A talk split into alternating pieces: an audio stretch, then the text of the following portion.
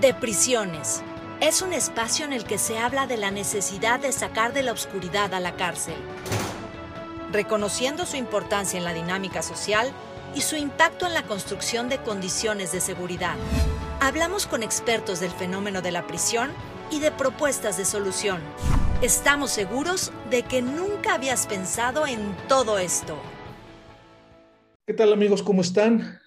Les habla nuevamente su amigo Luis Durán en este programa en el que hablamos de la cárcel, en el que hablamos de lo que pasa y de lo que no pasa y debe pasar siempre alrededor del sistema penitenciario de México, este nuestro adolorido país.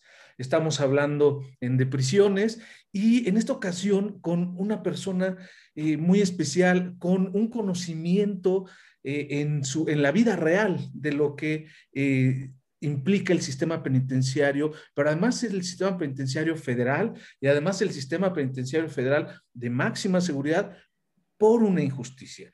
Vamos a platicar en esta ocasión con eh, mi querido amigo eh, Jesús Lemus, que es un periodista con 30 años de trayectoria, ha sido reportero, jefe de información, jefe de redacción y editor en diversos diarios locales y estatales en Michoacán. Actualmente es periodista de investigación independiente, dando cobertura a los temas de seguridad nacional, narcotráfico, derechos humanos, desplazamientos sociales y corrupción.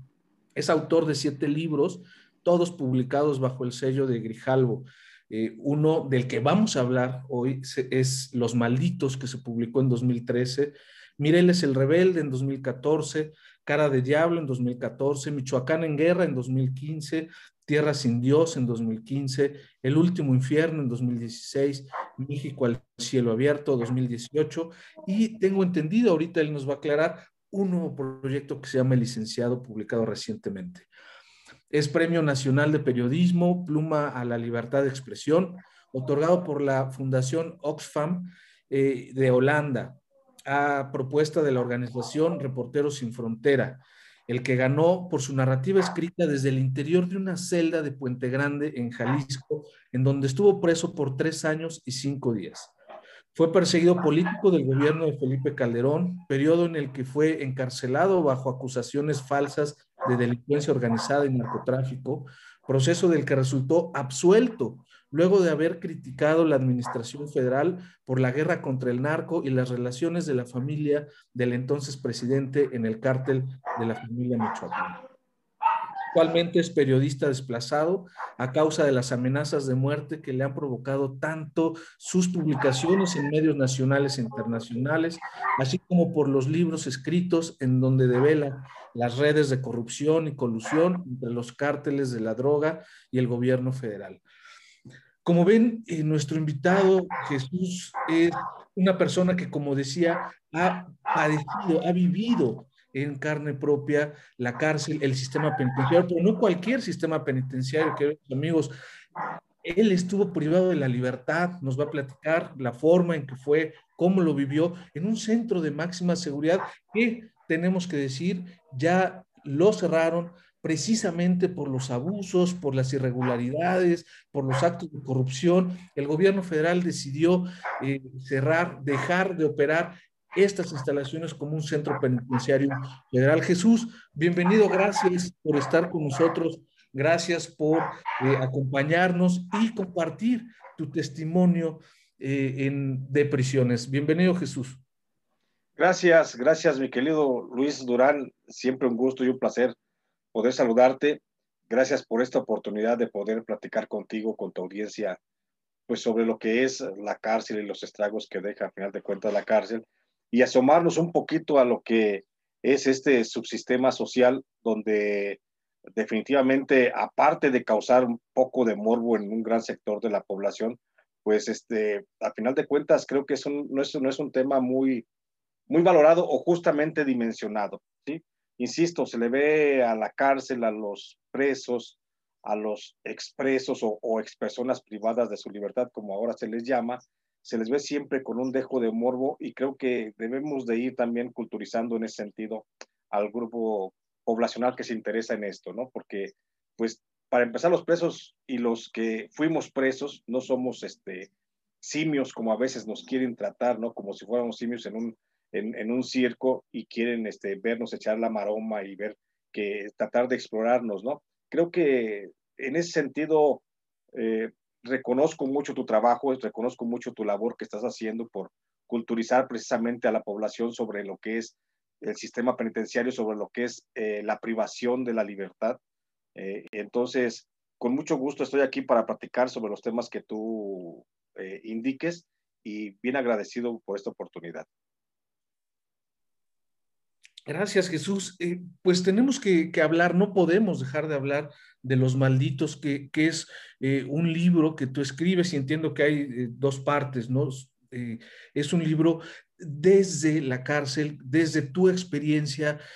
tú fuiste señalado como un, una persona dedicado a la delincuencia organizada, involucrado en la delincuencia organizada, específicamente en el tráfico de drogas justo en una zona, en una región en donde surge un grupo importante que es la familia michoacana y convergen muchos intereses de estos grupos de delincuencia organizada. ¿Por qué, ¿Por qué te encarcelan? ¿Por qué te llevan a un centro de reclusión? ¿Y por qué ahí en Puente Grande y no en cualquier otro estatal? Eh, sí, Luis, creo que es importante precisar ese, ese, ese asunto. Eh, mira, yo fui encarcelado de manera injusta el 8 de mayo del 2011.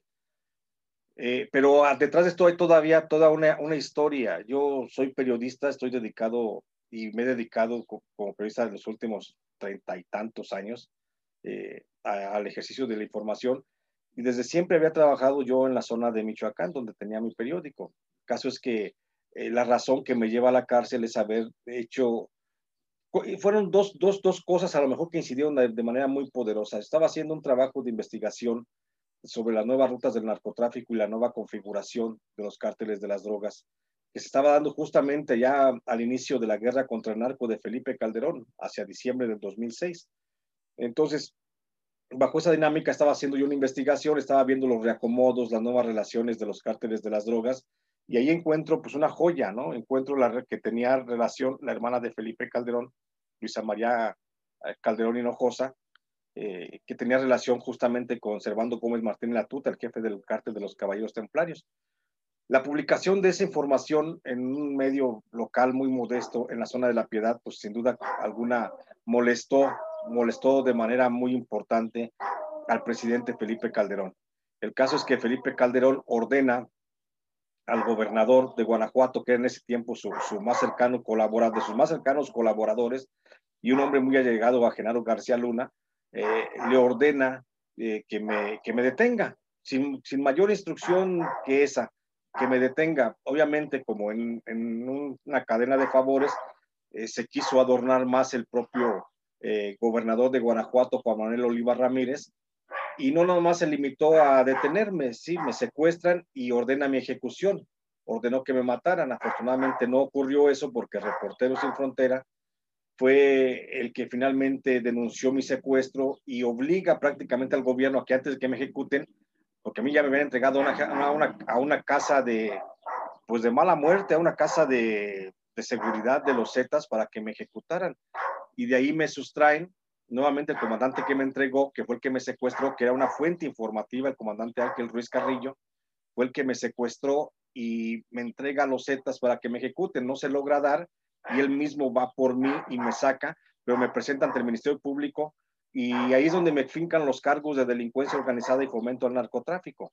Y me acusan en función de que yo era un miembro del cártel de la familia michoacana.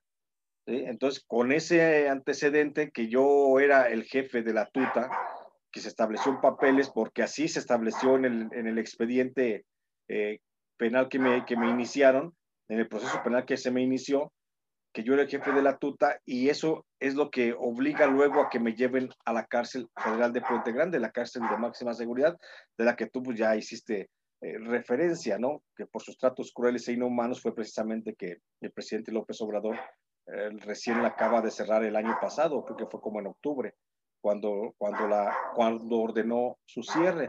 Entonces, a partir de ahí es justamente cuando voy a dar a la cárcel y fui tratado como un criminal de máxima peligrosidad, porque así estableció el gobierno federal eh, así establecieron Genaro García Luna que se, que se señalara en mi expediente que yo era un reo de, de máxima, máxima peligrosidad y me colocaron pues al nivel de Rafael Caro Quintero, de eh, este, de Sergio Enrique Villarreal Barragán el Grande, o de eh, este Alfredo Beltrán Leiva el Mochomo, eh, de Mario Aburto, de Arismendi el Mocho Oreja, o sea, de una serie de, los delincuentes más importantes mediáticamente en México de los últimos 50 años, pues a mí se me catalogó de esa forma para que se me instruyera el proceso penal y porque debemos recordar una cosa, el que el gobierno de Felipe Calderón no se dedicó a la aplicación de la justicia como tal, sino ellos aplicaban una justicia mediática y era a través de los medios donde se te señalaba, se te criticaba, se te, se te sepultaba socialmente prácticamente, ¿no? Entonces, eso fue lo que hace que yo vaya a la cárcel federal de Puente Grande y yo sea considerado un reo de altísima peligrosidad, porque, porque así se estableció justamente en el proceso penal por los intereses que toqué, por la molestia que le causé a Felipe Calderón y ahí me mantuvo tres años y cinco días en la cárcel federal de Puente Grande. Ah, déjame decirte antes, desde, tu siguiente pregunta, que, que no nada más fue el encierro injusto, fue también la tortura que viví dentro de la cárcel y fue también, por supuesto, la sentencia, que a final de cuentas es una tortura también psicológica y emocional. El que sin ningún cargo, sin ninguna prueba, sin un proceso debido, se me haya sentenciado inicialmente a una pena de 20 años de prisión. Entonces yo viví muchos meses dentro de la cárcel pensando que iba a estar 20 años en prisión y me dieron 10 años. El, juez en primera instancia, un juez de nombre Roberto Miranda, eh, del Estado de México, de, perdón, del, Estado de Guanajuato, fue el que consideró que yo era responsable, que si era el jefe de la familia y, y, consideró que en primera instancia tenía yo una sentencia de 20 años, 10 por fomento al narcotráfico y 10 por delincuencia organizada. Después de esto, pues por supuesto que apelé y en la apelación una magistrada también de Guanajuato fue la que consideró que no había un solo elemento que me hiciera posible y responsable de los ilícitos y, no nada más porque no había ningún elemento porque no había nunca una prueba, no se presentó nunca una prueba más que la versión del, del comandante secuestrador que me llevó ante el Ministerio Público. Él fue el que dijo y él fue el que creó una novela fantástica en su, en su imaginación, en su cabeza. Y como así era antes en el, sistema de justicia penal viejo, pues se le daba todo el crédito al, al, al captor. Entonces, en este caso, le, le, creyeron todo. Yo lo único que dije fue, pues es que yo soy periodista, yo nunca he estado en ninguna actividad, pero aún así fui sentenciado.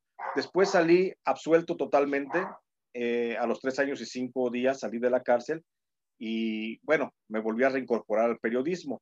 Y fue justamente en esa instancia, de, en, e, mi, estancia dentro de la cárcel, eh, cuando escribí eh, el libro de los malditos al que hacía referencia, que publicó en el 2013, que es una crónica de cómo se vive dentro de la prisión.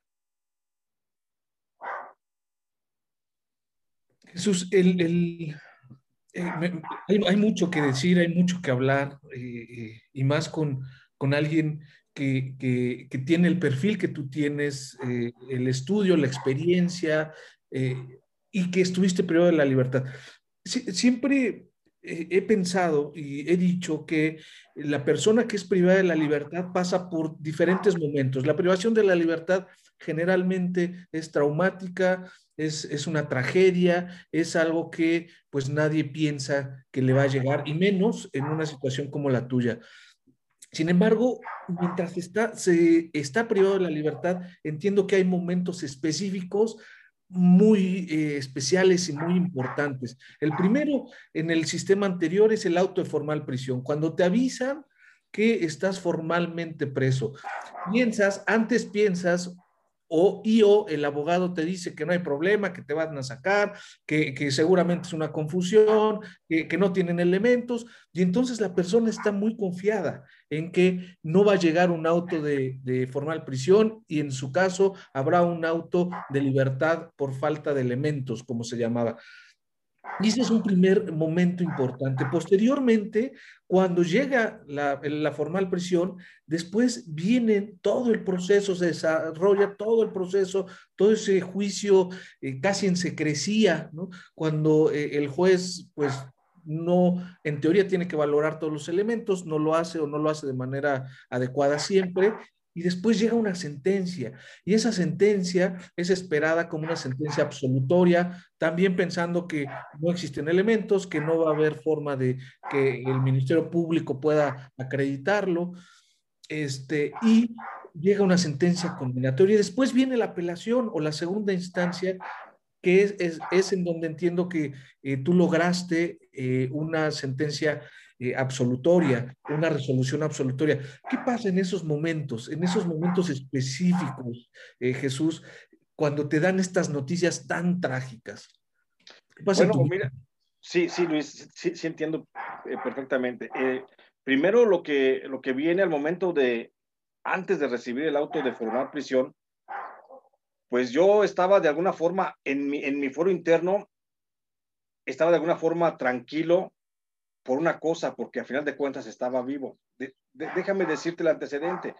De tres, cuatro días antes de que yo fuera presentado al Ministerio Público y de ahí se me entregara, se fuera, fuera consignado ante, perdón, fuera, sí fuera consignado ante, el, ante el juez.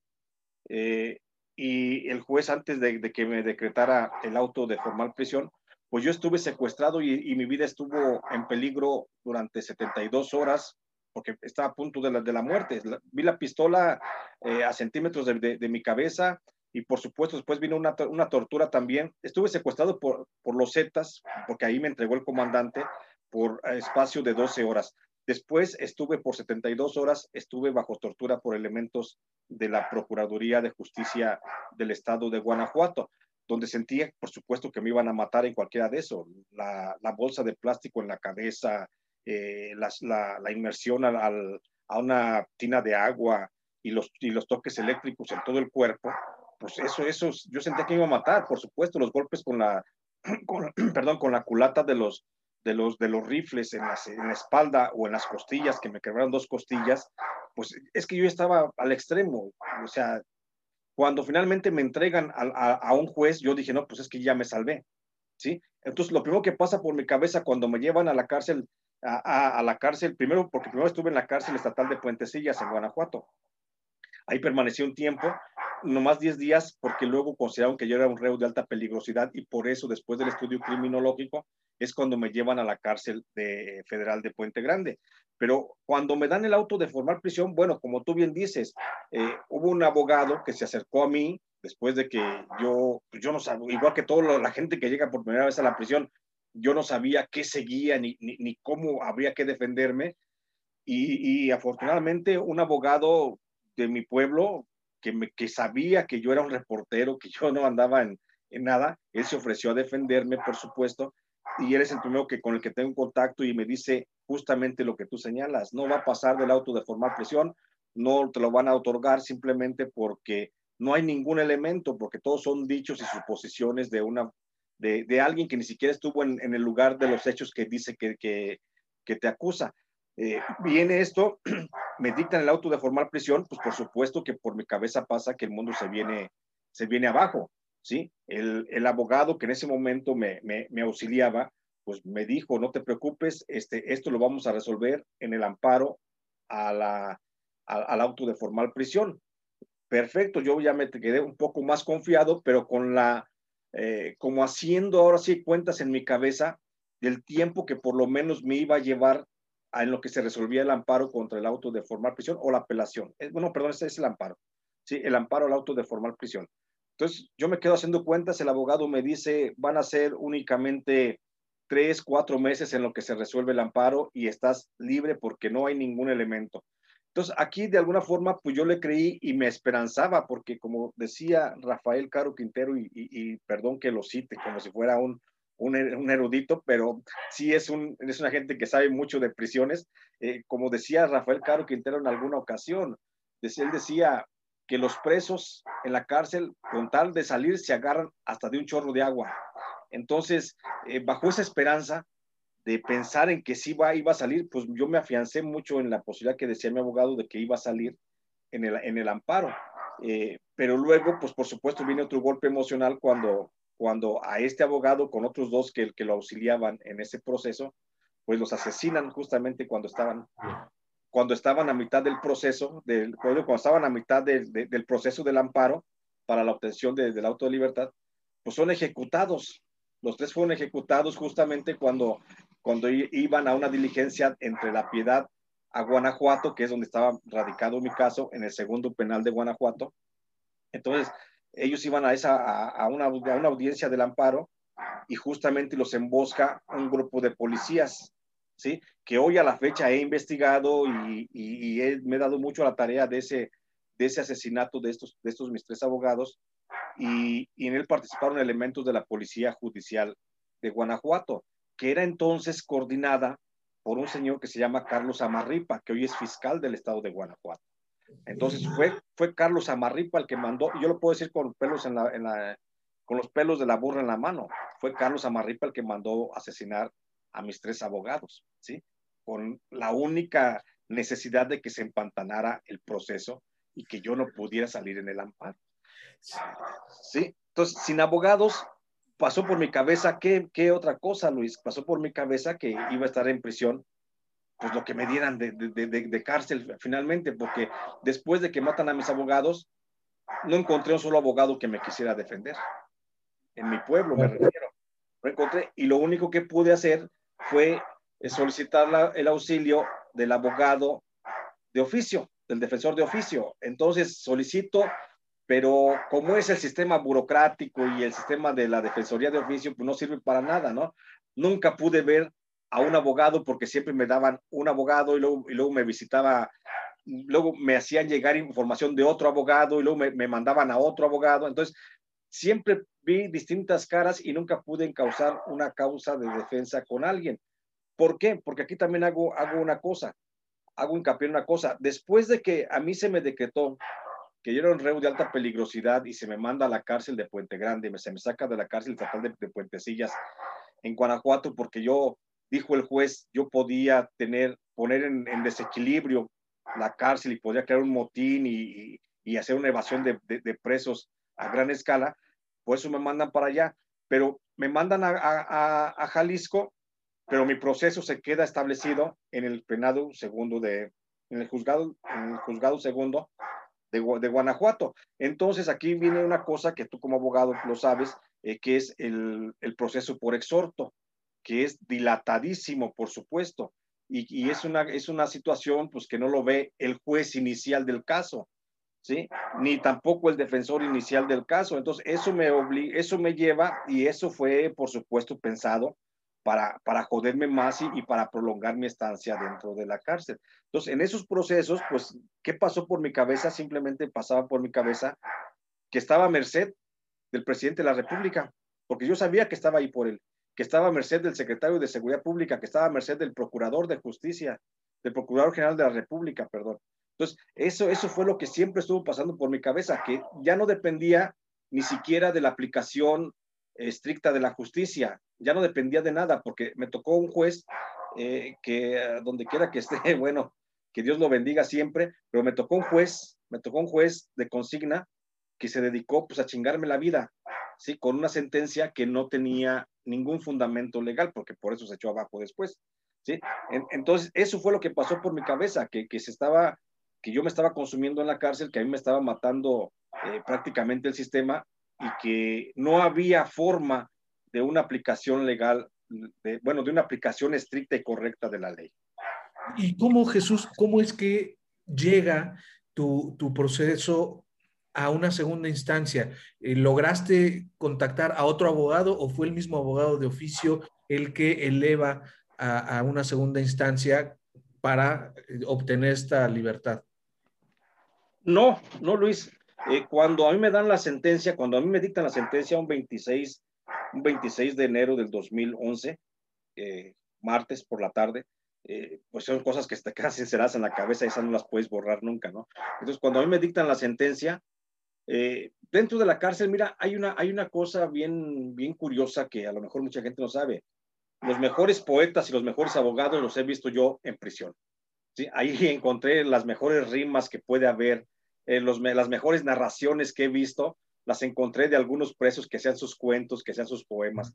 Y ahí también... Filósofos también. Por supuesto, filósofos también, por supuesto. Eh, y, y, ahí, por ejemplo, eh, encontré, digo, los mejores poetas, pero también encontré abogados que llevaban a gente que conocía muy bien los procesos penales, gente que sabía qué, qué paso seguía, eh, hacia qué lado hacerse pues el propio preso en su propia defensa, cómo presentar un escrito ante el juez sin la necesidad del abogado, sino a través de la familia. O sea, ahí encontré esa asesoría jurídica y esa asesoría jurídica de alguna forma yo se la agradezco mucho a gente como Rafael Caro Quintero, por ejemplo, que al que yo conocí, te digo, él ya tenía 27, 24 años preso cuando yo lo conocí. Entonces, eh, cuando se da esa relación, él me comienza, comienzo a preguntar, él me comienza a orientar, él me comienza a decir algunas cosas. Y de cuando a mí me dan la sentencia de primera instancia de 20 años, eh, lo primero que me dice Rafael es, si les, lo sentencian, cuando me mandaron, dice, el día que lo sentencien, si lo sentencian condenator, condenatoriamente, ahí mismo, por la parte de atrás, haga un escrito donde solicita la apelación a la sentencia eh, por lo que usted considere, ahí haga lo necesario. Y sí, así lo hice. No ocupé de ningún juez, no ocupé de nadie, ahí mismo ante el actuario, eh, un notificador, no sé, eh, fue el que, el, que me, el que le dije, cuando me dice que, que tenía tanto plazo para apelar, que eran, no me acuerdo cuántos días hábiles, cinco creo, son cinco días hábiles. Entonces, cuando tenía tantos días hábiles, le dije, no, en este momento quiero apelar. Y ahí mismo hice un escrito una especie de carta y de argumento bajo los que estaba yo este, apelando la sentencia a, un tribunal de alzada. Entonces ahí fue cuando solicité yo la intervención de una segunda instancia, la apelación pues, y ahí mismo ya luego me, me dan un, plazo para presentar mis agravios y yo mismo soy el que presento mis agravios. Eh, ¿Por qué? ¿En qué estaba fundamentada eh, mi queja de, de apelación? Entonces yo mismo dentro de la cárcel me puse, revisé mi expediente, eh, lo comencé a, revisar parte por parte, pues tenía todo el tiempo del mundo y yo mismo hice la apelación a mi sentencia. Entonces lo que hice fue que a través de mi esposa, de mi hija, eh, a través del jurídico de la cárcel, eh, les entregué esos documentos, esos escritos que yo hacía a mano para que ellas mismas lo fueran, lo entregaran ante la instancia de la, de la magistrada. Y así fue como, como pude llegar a esa instancia. Jesús, mientras estabas ahí con tu mente ocupada seguramente, eh, narras en el libro eh, conversaciones precisamente con algunos personajes, eh, pues importantes dentro de la actividad delictiva en el país, ¿no? Hablas, por supuesto, de Caro Quintero, hablas de Daniel Arismendi, del Dubi, de Beltrán Leiva, eh, el Mochomo, de Mario Aburto. Hay, hay, episodios específicos en los que platicas el contacto y las breves pláticas o conversaciones que, que tuviste con él en, en, trayectos ¿no? a la enfermería y todo esto. De todos ellos, eh, entiendo que eh, has tenido experiencias en ese momento, pero cuando te viste en ese espacio con todos ellos, con personas que seguramente tú habías escuchado, ah, probablemente has estudiado, leído algo de ellos, eh, y cuando tú te ves como parte de ellos, ¿qué piensas? ¿Qué, qué, cuáles son las ideas que pasan por tu mente cuando te das cuenta que alguien te pone como ellos en ese nivel? Ya no sé si sea bueno o malo, ¿no? Porque probablemente hasta en algún momento pues, pudiste haber sentido halagado por haber sido considerado tan importante a este nivel. Eh, eh, espero que, que, se pueda entender esta, esta comparación, pero al final pues son personas importantes dentro de la delincuencia. Sí, sí, Luis, fíjate que cuando, cuando me veo dentro de la prisión, cuando me llevan a, Puente Grande, eh, sobre todo en Puente Grande, en, en Puentecillas fue un impacto como más de vergüenza en Puentecillas fue, y así como tú lo dices en esos términos, ¿no? Hacia, eh, en un momento, el estar con, en una cárcel eh, estatal, eh, donde estaba revuelto técnicamente y prácticamente con, con ladroncillos, raterillos, este, pues gente dedicada al narcomenudeo y todo eso, a mí me llenaba cierto grado de vergüenza. Por supuesto, fue una vergüenza que nunca me la quité y nunca me la he podido quitar hasta la fecha, ¿sí? Pero cuando ya el gobierno se fijó y dijo, no, es que este cabrón está comparado a nivel de peligrosidad, al menos en términos prácticos, al menos para, para efectos del proceso, comparado con un nivel de peligrosidad como Rafael Caro Quintero, como el Mochomo y los que ya mencionaste, pues sin duda alguna sí sentí, no dejo de, de, de reconocer que se, me sentía humillado, me sentía avergonzado, pero también me sentía de alguna forma distinguido por el propio sistema, porque como me dijo a mí una vez la doctora Marta Durán, una periodista de, de Radio Nederland, eh, ahí fue cuando asumí lo que la doctora dijo, que me estaba recibiendo la beca Felipe Calderón para ir a estudiar delincuencia organizada dentro de la cárcel de máxima seguridad, que era una universidad de delincuencia organizada. Entonces, eso lo asumí y eso lo comencé a pensar, que realmente me había dado el gobierno la posibilidad de ir a estudiar bajo aquellas condiciones a la delincuencia organizada con la que yo estaba al pie del cañón, ahí prácticamente a nivel de piso. Entonces, eso fue un impacto muy fuerte para mí desde el punto de vista personal, me sentía humillado, me sentía rebajado socialmente, me sentía muy avergonzado el estar dentro de, de, todos esos criminales que, que, estaban ahí, pero como profesional, como, como, como comunicólogo, como reportero, me sentía de alguna forma privilegiado por el solo hecho de, tener la posibilidad de platicar con quien tú ya dijiste y no lo vamos a repetir, ¿sí? De platicar con, con personajes mediáticos que hacía décadas que no se asomaban a la luz pública. Rafael, el Mocha Orejas, el Mochomo, este, el Mario Aburto, la rana, el asesino del cardenal Posadas Ocampo, los Amezcua Contreras, o sea, toda esta playa de, delincuentes, de los que no se sabía de ellos hacía muchísimos años, yo estaba ahí precisamente con esa posibilidad de hablar con ellos. Claro, también en mi cabeza privaba el hecho de que podía estar en prisión muchos, muchos años más y difícilmente saliera pero mi intención era sacarlos por lo menos en cartas, ¿sí? Entonces, para mí te digo, mientras fue por un lado vergonzoso y aberrante en forma moral y, sí, sí, y en forma hasta, sí, de pensamiento, fue también halagador el tener la posibilidad de poder escribir esta, esta, estas historias de estos presos, darles voz a los presos que sea mucho que no hablaban y por eso ahí surge la idea, desde el primer momento en el que estoy en la cárcel, y que yo digo, como lo he dicho en otras entrevistas, que cualquier periodista hubiera dado la mitad,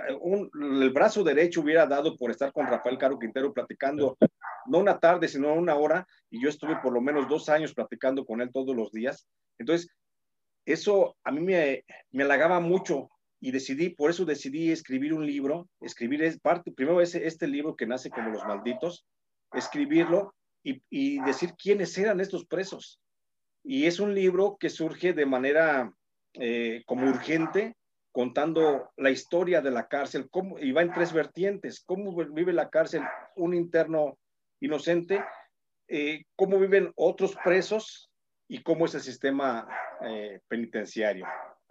¿Y, y, y cómo es Jesús? ¿Cómo es el sistema penitenciario, el que tú viviste? Fíjate, Luis, que el sistema penitenciario que me tocó conocer, que yo viví y que lo padecí en carne propia y que eh, todos los días lo respiraba y lo comía, por supuesto, eh, es, está muy apegado al término que le dan muchos presos. Tú has de conocer el término dentro del, del argot o del caló carcelario, que a la cárcel se le, se le dice la perra, porque todos los días te muerde y te traga, te consume, por lo menos te amenaza y te ladra, ¿no?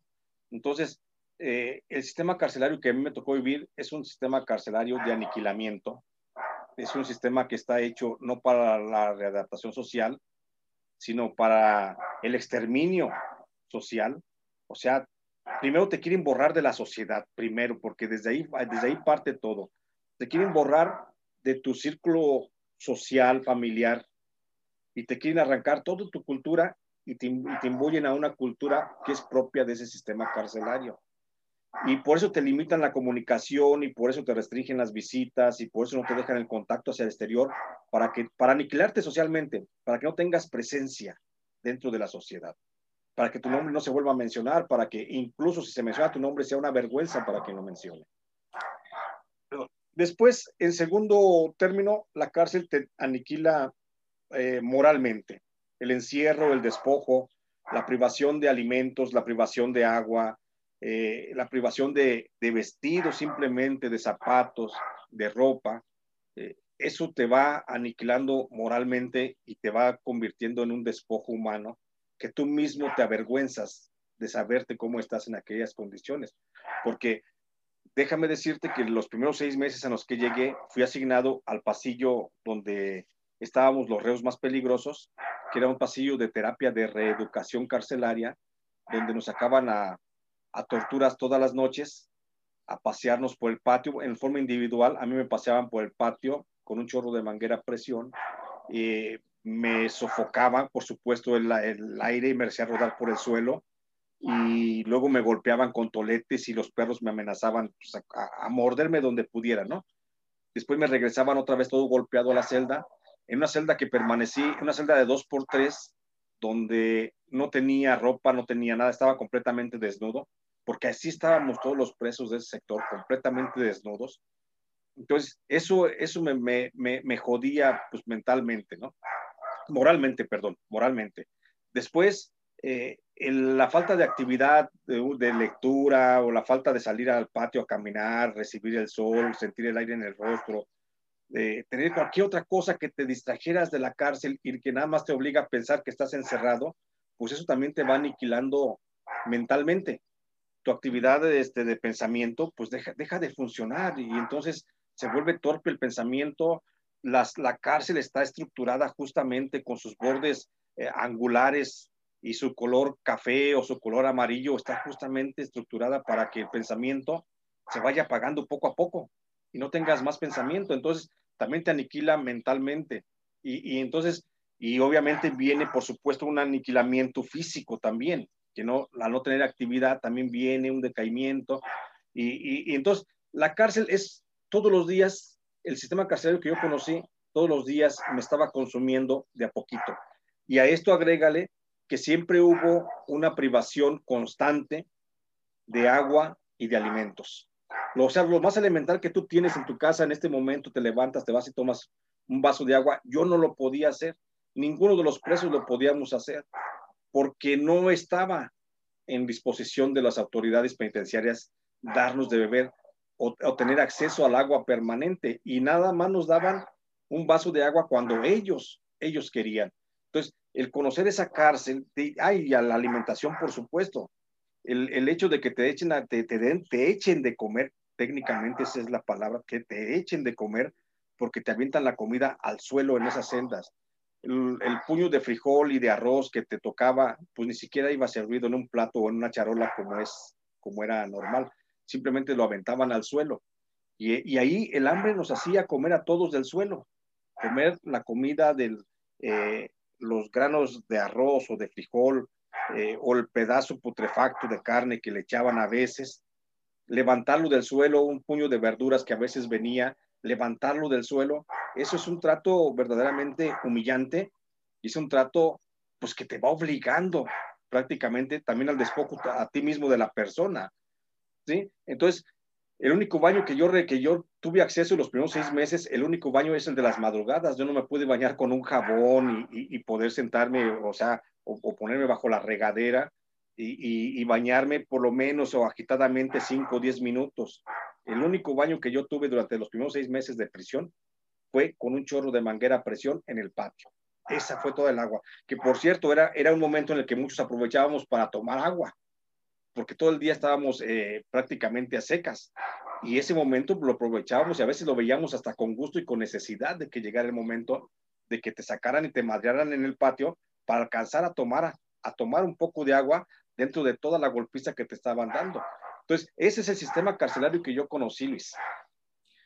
Y, digo, no, no, sería absurdo hablar de derechos humanos, ¿no? Es evidente que eso no, no existía, pero, pero creo que hay un, todavía estamos en un nivel más abajo, ¿no? Es, es, es esta trato deshumanizado, deliberadamente deshumanizado, ¿no? O sea, para que la persona deje de sentirse persona, para que se sienta menos que persona elemental, lo último.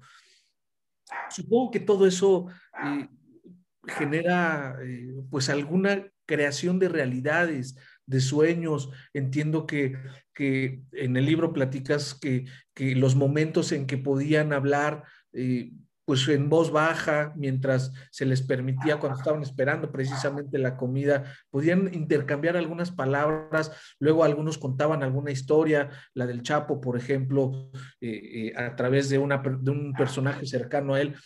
Supongo que esos son momentos que se, se valoran demasiado, ¿no? cuando puedes tener un intercambio de palabras, de ideas, eh, de filosofías de vida en ese régimen tan estricto y tan deshumanizante, Jesús. Ah, sí, por supuesto. E, es que esos momentos, eh, mira, ahí cuando uno se queda dentro solo en la celda, eh, encuerado, sin nada que hacer, ni, nada, ni, ni, hacia dónde eh, pensar, porque no quieres caer en la depresión, eh, eh, entonces el hombre se queda dentro de la cárcel, se queda el hombre y su pensamiento nada más. Y cuando se daba la posibilidad de platicar, porque estaba prohibido hablar dentro de, la, dentro de ese espacio en el que estábamos, y estaba, pues se daba la posibilidad, porque en alguna ocasión llegó a tocarnos algún guardia eh, humano, ya no digo bueno, simplemente humano, que sabía de esas condiciones de privación en las que estábamos y nos permitía hablar. Y entonces había un intercambio de comunicación con los otros presos. Eh, yo entendí hasta el valor ese de hablar, mi querido Luis, porque a veces acá en la libertad ni siquiera valoramos todo lo que tenemos, pero dentro de la, de la prisión, cuando ni siquiera te puedes mover, cuando ni siquiera te dejan eh, levantarte o te dicen ahí se queda durante todo el día sentado y no se mueva, o parado y no se mueva, eh, entonces hasta agradeces, por ejemplo, cuando estás en libertad el tener este movimiento, el poder eh, el poder hablar simplemente con quien tú quieras, tomar el teléfono, hablar o buscar a alguien. Y ahí en la cárcel, cuando se daba la posibilidad de que teníamos la posibilidad de hablar entre nosotros, comenzábamos a hablar entre nosotros y era una, era una historia, bueno, era una escuela de historias, era una, era una escuela de, de conocimiento grandísimo, porque tú ya lo decías, filosofía al por mayor, ¿eh? formas de vida, de pensar eh, reeducadas dentro de la cárcel, cuando comenzaba yo a platicar, por ejemplo, con Noé Hernández, al que te referías, el que contaba las historias del Chapo, él ya tenía 14 años viviendo en esas condiciones cuando yo lo conocí. Y en esas condiciones él también se forjó su propia filosofía y, pudimos, y pudimos este, entablar mucho conocimiento de cómo era la cárcel. Bueno, en mi caso yo eh, pude entablar de cómo era la cárcel, de cómo se vivía dentro de prisión, y también que tenía que asumir ciertos roles como el, el, de ellos, a veces de instructor, a veces este, de aprendiz, o sea, había una serie de, de dinámicas dentro de la cárcel que ayudaban mucho y cuando yo estaba y me quedaba solo con mi pensamiento, eh, pues mi cabeza lo que primero que, que, buscaba era no quedar en la locura. Ese es el, más, el miedo más grande, yo creo que, que se, que, es, que prevalece dentro de la prisión, el no quedar loco, aunque todos finalmente ya estamos locos desde el momento en que no queremos quedar locos, ¿no? Entonces, eh, es, esa, esa, esa convicción de no quedar loco a mí me llevaba todos los días a pensar y a imaginar y a fugarme en mi cabeza y decir que yo no estaba preso, que yo estaba haciendo un gran reportaje dentro de la prisión y que un día iba a publicar y que yo era un reportero y que yo no era igual que ellos, porque yo a final de cuentas no me quería mimetizar con ellos mismos.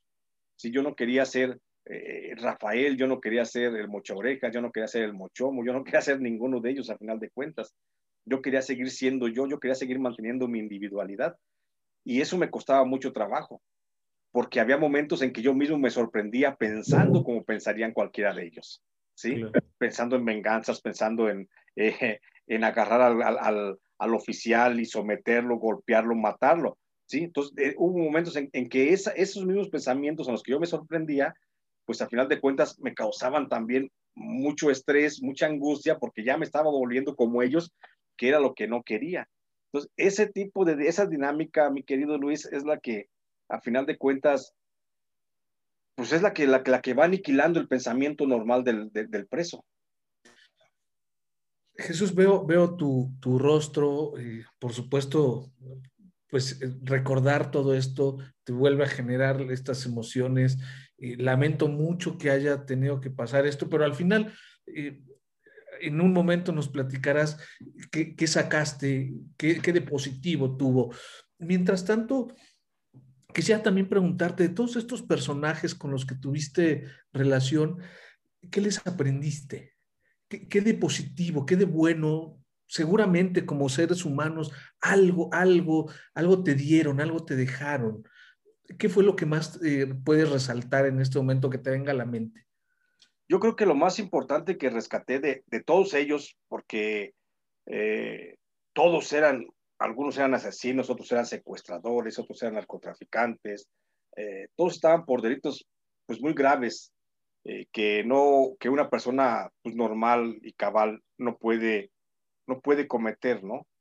Entonces, lo que yo creo que les aprendí de ellos fue la dignidad, la entereza y la convicción. Creo que esos principios, esos tres principios eh, son los que han, han marcado eh, mi vida, porque, por ejemplo, decía, decía la rana, Humberto Rodríguez Bañuelos, el, asesino confeso de, el cardenal Juan Jesús Posadas Ocampo, él decía y se sentía orgulloso de ser el mejor asesino de México. Y él decía que si a él le, hubieran encomendado asesinar al presidente de la República, él lo hubiera hecho de una forma limpia y, sin que nadie nunca hubiera sabido. Y él estaba convencido de que era el mejor sicario de, de, México. Había otros como Rafael Caro Quintero que estaba convencido de que él era el mejor narcotraficante de México porque nunca había matado a nadie y porque nunca había hecho daño a nadie en el trasiego de drogas. Y por eso él se reconocía como el mejor narcotraficante.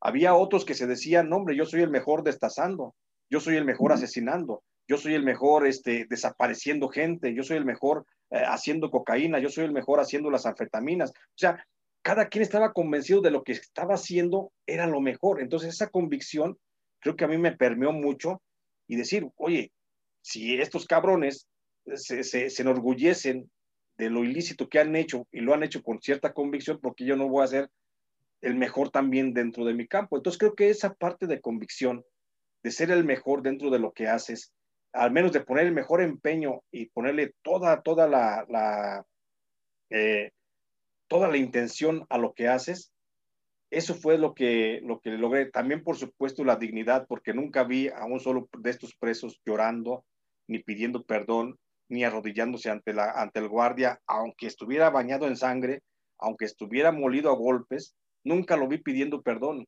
Entonces, esa, esa, esa, esa entereza también de ellos creo que me, me permeó mucho y creo que es que también la he llevado Ahora, digo, no digo que pida perdón, no he tenido que pedir perdón afortunadamente por nada, ni por los besos robados que me he robado, ¿no? Pero, pero nunca he pedido perdón y creo que no tengo necesidad de pedir, de pedir el perdón porque mientras mi conducta sea recta y, honesta y por supuesto moral eh, o ética eh, desde mi forma de pensar, este, creo que no tendré que llegar nunca a, esos extremos. Entonces, esa convicción, esa forma de vida de estos presos fue la que a mí me, eh, me moldeó también dentro de la cárcel.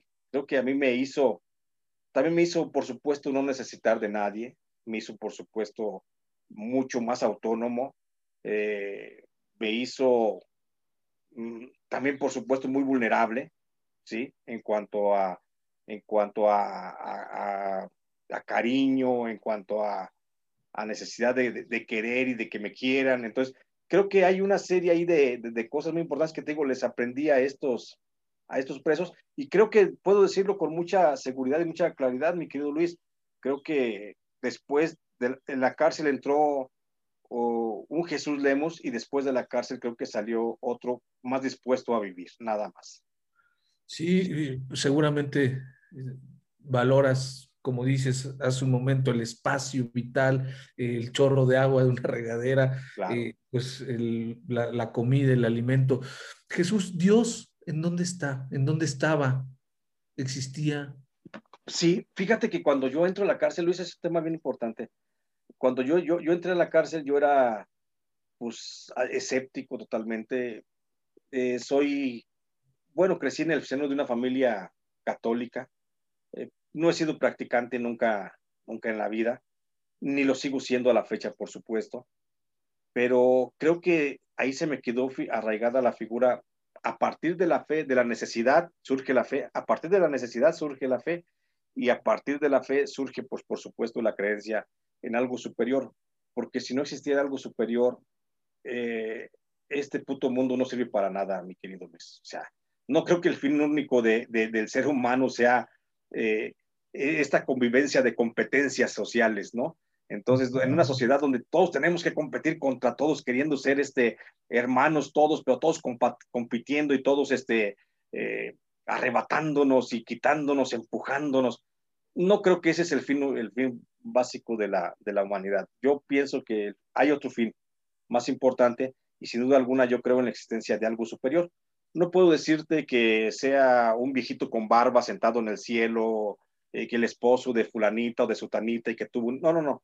Pues yo creo que existe un Dios, yo creo que existe alguien que nos crió con una finalidad. Y en la cárcel yo lo encontré justamente en los momentos de las golpizas, en los momentos de las madrizas, cuando estaba sangrado, cuando ya no me podía mover porque me dolía, me dolía todo simplemente. Eh, y entonces me, tiraba abandonado. Y ahí justamente fue cuando comencé a sentir, a sentir la presencia de algo superior, que me, que me levantaba, que me motivaba, que vas a decir que estoy loco y, no, y no quisiera llegar a... pero había momentos en los que alguien hablaba por mí dentro de mi, de mi cabeza.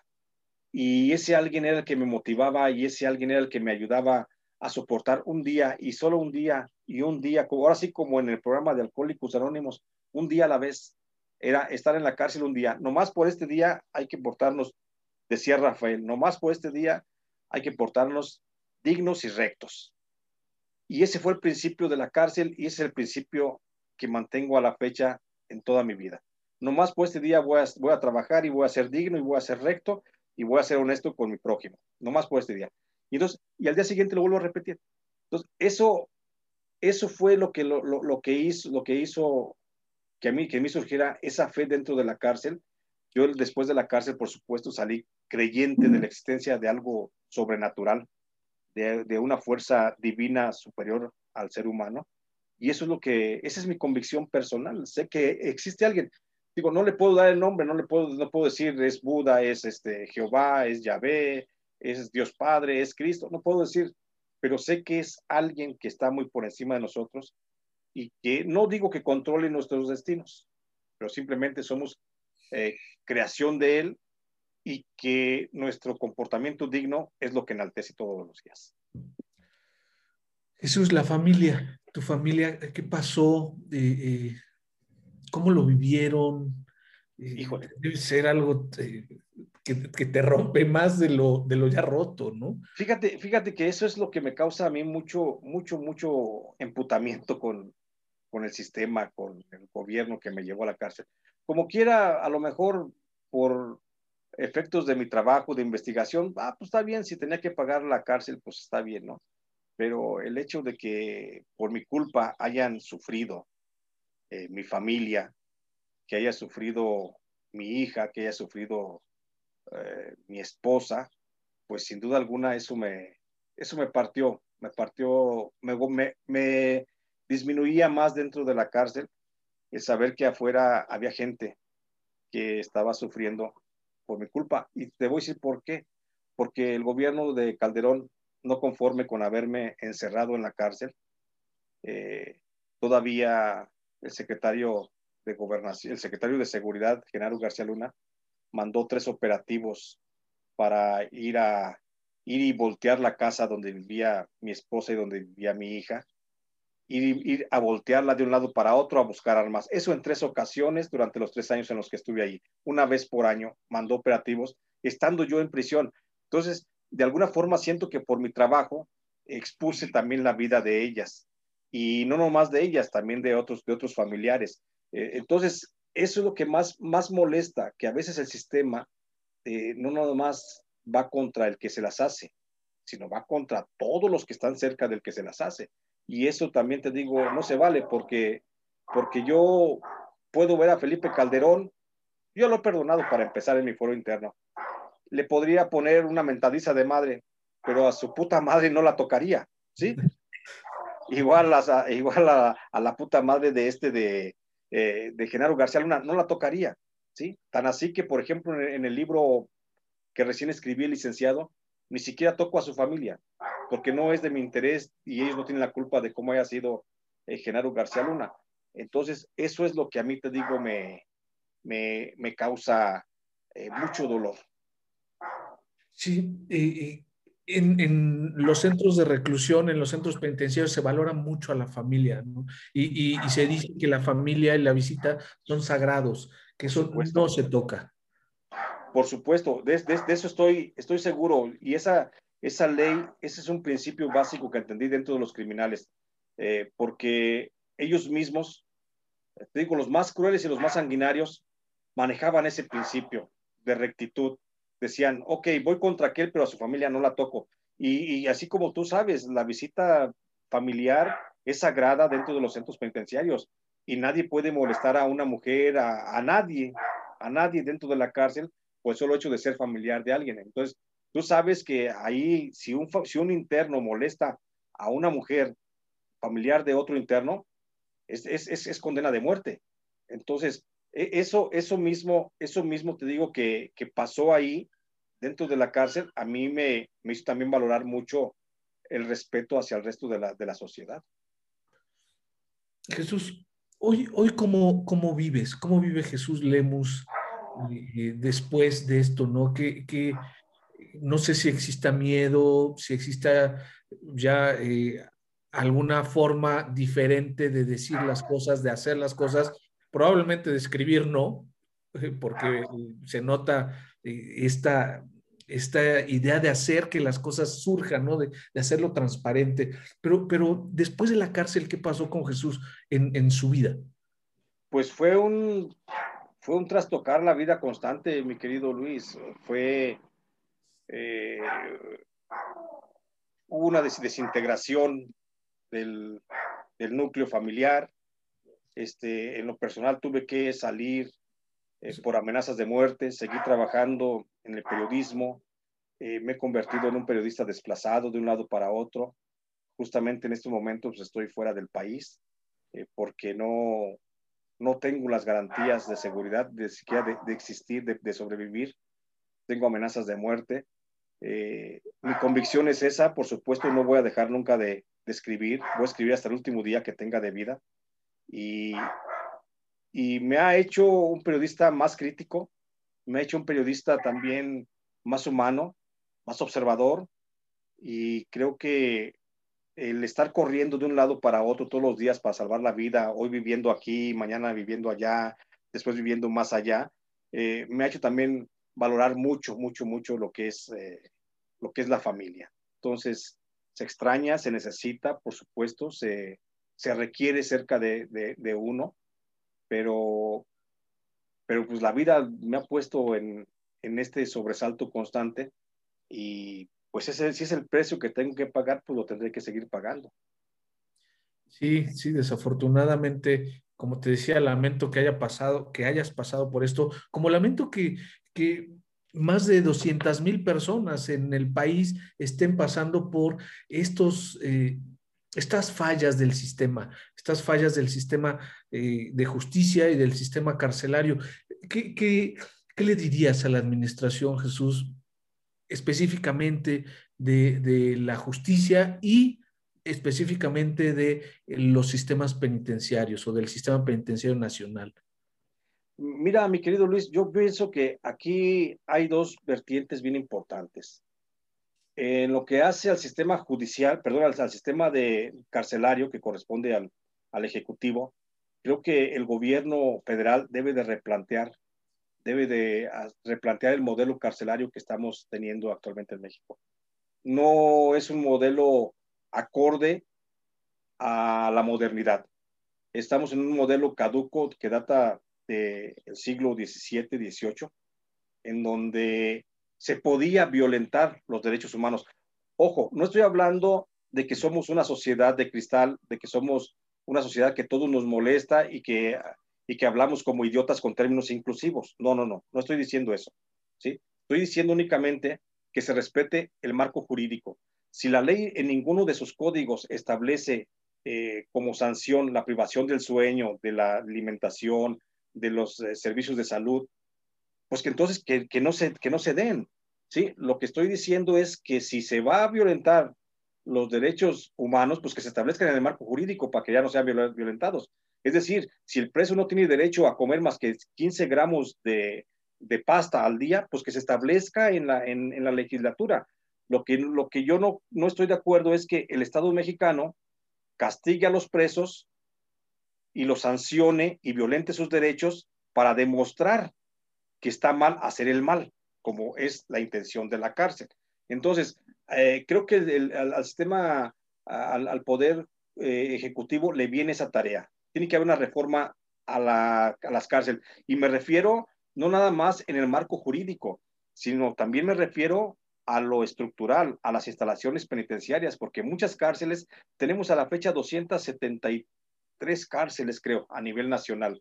Y de esas 273 entre municipales, estatales y federales, eh, solamente el 10%, o sea, 27, 30 de ellas han sido construidas en los últimos años.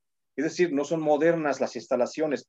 tenemos cárceles en algunos municipios que datan de hace dos siglos, mi querido Luis. Tenemos cárceles que tienen paredes eh, de, de, de, ¿cómo se llama? de adobe. Entonces, tenemos condiciones de inseguridad y de insalubridad dentro de la prisión altamente peligrosas para los propios presos. Entonces, creo que se debe de, de hacer una reforma y crear, y crear mejores instituciones carcelarias en los dos sentidos, tanto físicamente como jurídicamente. Por lo que hace al, sistema judicial, que son los que finalmente aplican la, ley, creo que también ahí debe haber una reforma muy a fondo. Primero porque los jueces, muchos jueces actúan sin rostro prácticamente, y de ellos dependen muchas vidas, y ellos determinan y disponen como si fuera uno, nada más un puro nombre o un número a final de cuentas.